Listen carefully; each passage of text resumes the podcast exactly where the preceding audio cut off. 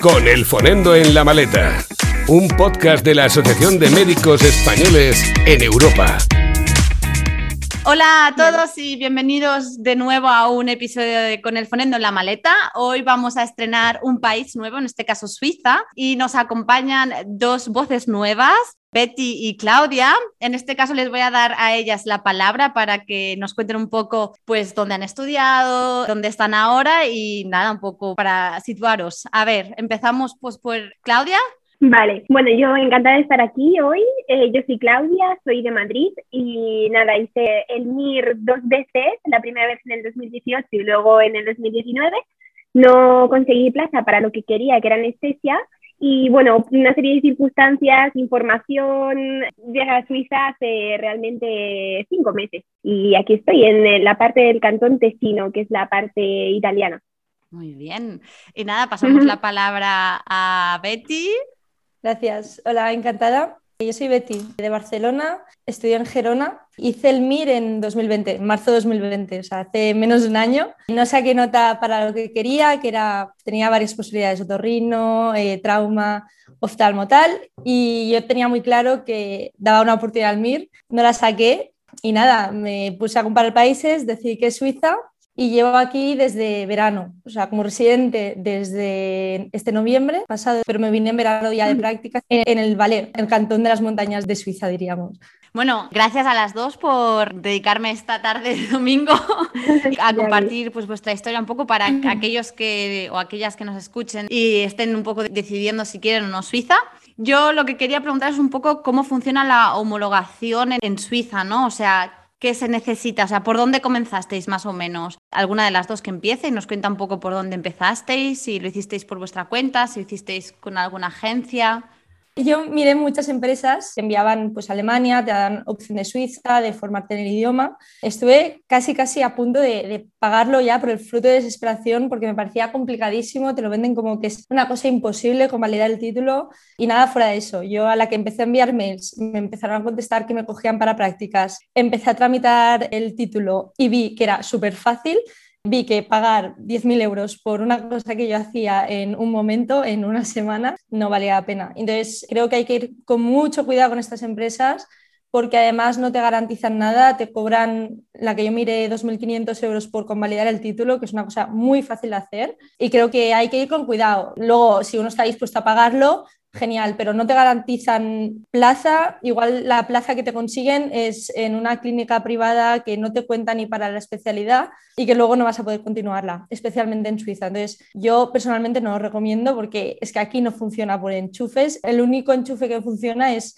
que tú gustes. Entonces, eso, o sea, es que no, yo no lo recomiendo. Y el trámite muy fácil, es me beco de hacer enviar cuatro papeles que si no me equivoco eran el currículum, las notas, el título traducido y el DNI, todo con copia compulsado. Y lo envías a Berna en una dirección y, ya está. Y en dos meses más o menos yo lo tuve, por ejemplo. Teniendo en cuenta que era verano, con agosto vacaciones y todo. Vale, o sea, solo son cuatro papeles los que necesitas. O sea, me ve entiendo que es como si fuese el Ministerio de Salud. Sí, es más o menos por añadir a lo que ha dicho Betty, es, digamos como el, el, organismo oficial que te mm. convalida el título, el nivel de idioma también. Tengo aquí una chuletilla porque hay un documento, tú en Google pones Mebeco Confederación Suiza, por ejemplo, y, o pones homologación del título y te descargas un PDF que luego si quieres eh, te, podemos, te dejamos por si los oyentes el link, porque lo tengo yo aquí y ahí te dice exactamente lo que tienes que hacer, es súper sencillo, o sea, yo estoy totalmente, me pasó lo mismo que a Betty, lo mismo, estas asesorías que te venden, tipo, no, porque te aseguramos el puesto, que luego no te aseguran nada, cuando sinceramente yo he homologado el título en Italia y en Suiza, y lo de Suiza me ha parecido una cosa sencillísima, porque si te, lo que te pone en la página es lo que tienes que llevar. Y son eso, el, lo tengo aquí, mirad, es una copia del pasaporte compulsada, que vas a la policía y te lo compulsan. Luego el currículum, una copia del diploma, también compulsada, y la traducción del diploma. Y muchas cosas de estas las hacer hasta por internet, con traductores oficiales y mm. demás. O sea, lo llevas a correos, te dan la dirección, te manda a Berna y ya está. y luego te contestan por carta, que les Mm. encanta lo de las cartas. Que funciona todo por carta, es, es, es tremendo. Ya mi pregunta sería, o sea, yo envío todos los papeles que me piden, ya me dan la homologación y el tema del idioma lo tengo que enseñar, tengo que llevar algún tipo de documento oficial, tengo que tener algún tipo de nivel. Sí, eh, aquí te piden un B2, o sea, del alemán, del, hasta donde yo sé, del francés y Mm. del italiano. Todo. Y te lo homologa en vez de Mebeco, se llama MEDRES, MEDRES con la G. Ahí igual, te- tú te metes en la página, te pone que subas incluso por internet, no, ah, eso no hace falta mandarlo por, por correo. Subí una copia de mi diploma del que yo, que yo conseguí del italiano y nada, y, y pagas, que es como todo, y nada, y lo, de lo, lo pagas, pagas la homologación y al tiempo te lleva homologado y eso es lo que tú Mm. luego presentas en el hospital. Claro, porque Suiza tiene muchos idiomas oficiales, entonces, dependiendo del cantón, te van a pedir uno u otro, tienes que tener Sí. varios. ¿Cómo funciona eso? No, esto tienes que tener el idioma que se pide en el cantón. Luego, hay como, en el Tesino creo que no pasa porque es la parte italiana y ya está, pero en las zonas fronterizas entre la francesa y la alemana hay hospitales de cantones franceses donde igualmente te van a pedir que hables algo de alemán. Pero igualmente, si, si tienes solo francés o solo italiano o solo alemán, ya tienes un pie ahí, ya puedes empezar y luego puedes empezar a estudiar otros idiomas si te interesa cambiarte de zona. Lo que es importante saber, porque es una duda que a mí me han preguntado varias personas, es que para Mebeco, o sea, para convalidar el título, no te hace falta el título de idioma. Yo empecé a convalidar en julio el título cuando tenía un francés horrible y el B2 de francés me lo saqué en septiembre. Esto es importante saberlo porque es una cosa que tarda dos meses, puedes empezar a tramitar, te puedes venir aquí de prácticas, acabar de hacer bien el idioma y sacártelo luego sin problema. Lo tienes que tener para trabajar. Ya está. Total. Y luego, aparte, que yo hice dos títulos de francés. Hice el DELF, que es el típico oficial como los de Cambridge de inglés, pues de francés. Pero un mes antes me presenté a un examen de aquí, de una escuela de idiomas aquí, random, o sea, cutre que te mueres. Y ese es el que envié, el de Migros. Yo convalidé eso porque yo el examen de francés bueno, lo hice a finales de septiembre, empecé a trabajar en noviembre y el título me lo enviaban a finales de, de octubre. Por no jugármela hice también ese, envié ese y me aceptaron ese. Entonces yo tengo el título convalidado, el título de idioma, con el examen del Carrefour de, de Suiza, por decirlo así. Igual si no tienes un nivelazo de idioma y el DELF, que es más difícil, no te lo puedes sacar, pues mira, te sacas este, ya lo tienes, que es un poco por lo que lo hice yo. Y bueno, que lo sepáis, que está bien saberlo, que lo aceptan. Sí, lo único sí que tengo que hacer un apunte porque es verdad Mm. que lo aceptan, pero es verdad que yo, por ejemplo, sí que he agradecido haber estudiado bien el, el idioma, no, en el a sentido de que, no, no, que sí que te entiendo de que yo haría lo mismo en realidad si yo al final tengo prisa, eh, que uno se agobia y dice, venga, mm, veo que pierdo tiempo porque eso nos pasa a todos los médicos, parece que un año es, son décadas en nuestra vida, entonces es verdad que está esa posibilidad, pero sí que es verdad también que a ver, mejor estudiarlo bien, pero más que nada porque luego aquí hay muchísima burocracia. Yo no sé si vosotros en el cantón francés tenéis las letras de, di de dimisión, o sea, como los informes de alta, que les encanta Sí. explayarse en la floritura de todo lo que han hecho con el paciente y todo tan técnico y tan... Son Entonces, es la única, exacto, es la única complicación que yo veo del, del Mm. idioma. Pero sí, exacto, es esa- Pero bueno, que si tenéis un poco de prisa, sí, sí, eh, totalmente. como yo tenía yo en mi momento, está bien saberlo. No, es verdad, o sea, todas las facilidades que se puedan hacer para que el camino diferente que hemos escogido, que es no hacer el MIR, sea un poco más fácil o nos parezca un poco más fácil, pues bienvenido sea, ¿no? Y, y totalmente de acuerdo en cuanto a, la prisa esta. Esto en realidad solo es, eh, bueno, no sé cómo es en Suiza, pero en, en Alemania esta prisa de los médicos no existe, porque aquí se toma la carrera súper tranquila. Aquí no hay un drama si la gente no va a curso por año y no hay un drama si tú empiezas tu residencia con tus 34, ¿sabes? O sea, No, es que no, aquí en- es otro ritmo. Entonces, em, En bueno, es igual. ese era mi apunte. de- en Suiza es igual. En Suiza es igual. Yo tengo 25 y todo el mundo me dice, pero qué joven, pero ya, ya tal, ya estás haciendo la residencia, eres jovencísima.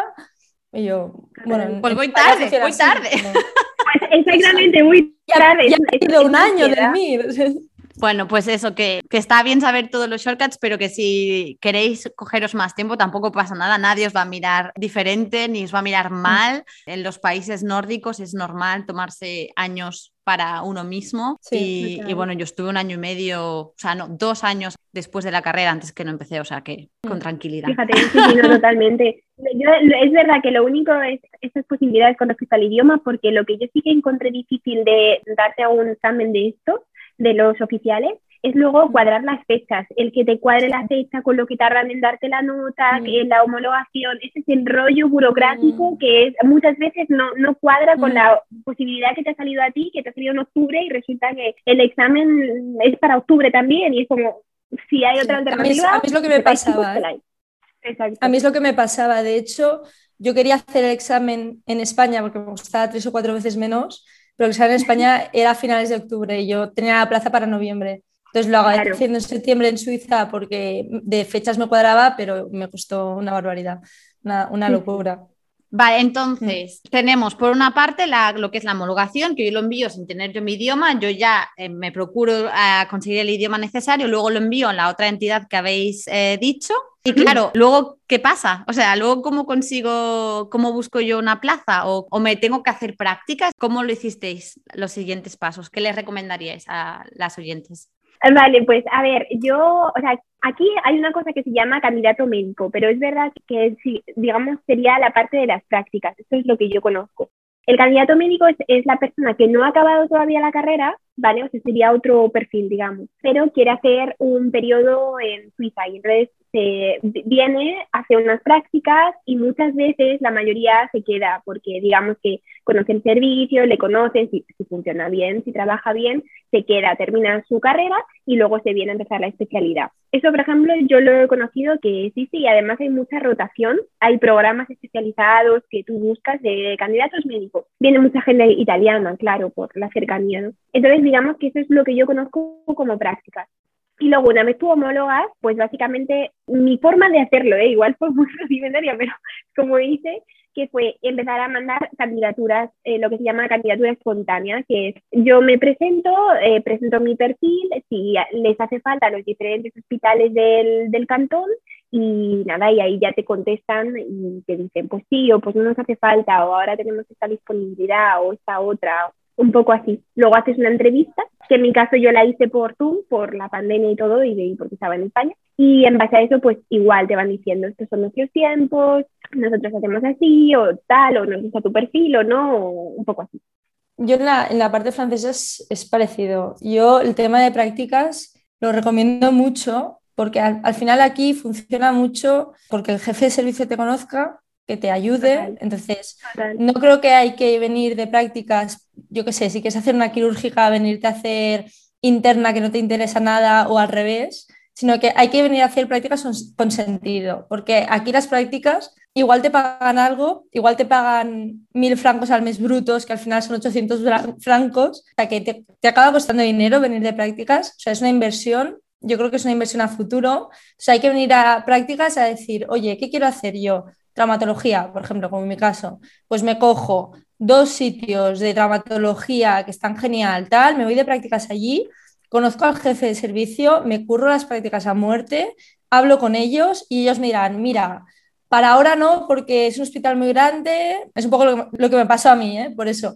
Es un hospital muy grande, entonces te vas uno o dos años, coges experiencia en hospitales más pequeños y luego vienes aquí, por ejemplo.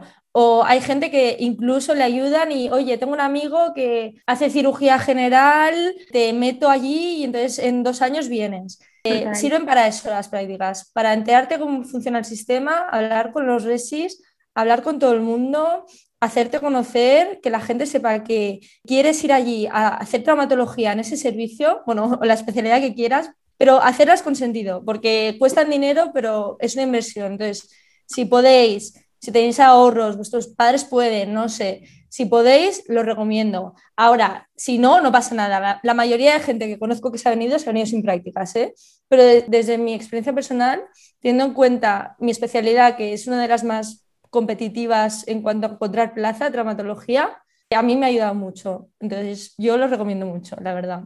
Bueno, pues yo creo que nos ha quedado claro cómo funciona la homologación en Suiza, qué pasos necesitamos hacer para empezar todo el proceso. Y lo dejamos aquí por este episodio y ya nos escuchamos en el siguiente. Ellas dos nos seguirán acompañando y ya pues, nos contarán un poco más sobre sus dos especialidades. Así que muchas gracias chicas y hasta la próxima. Gracias. Adiós. Adiós. Hasta luego.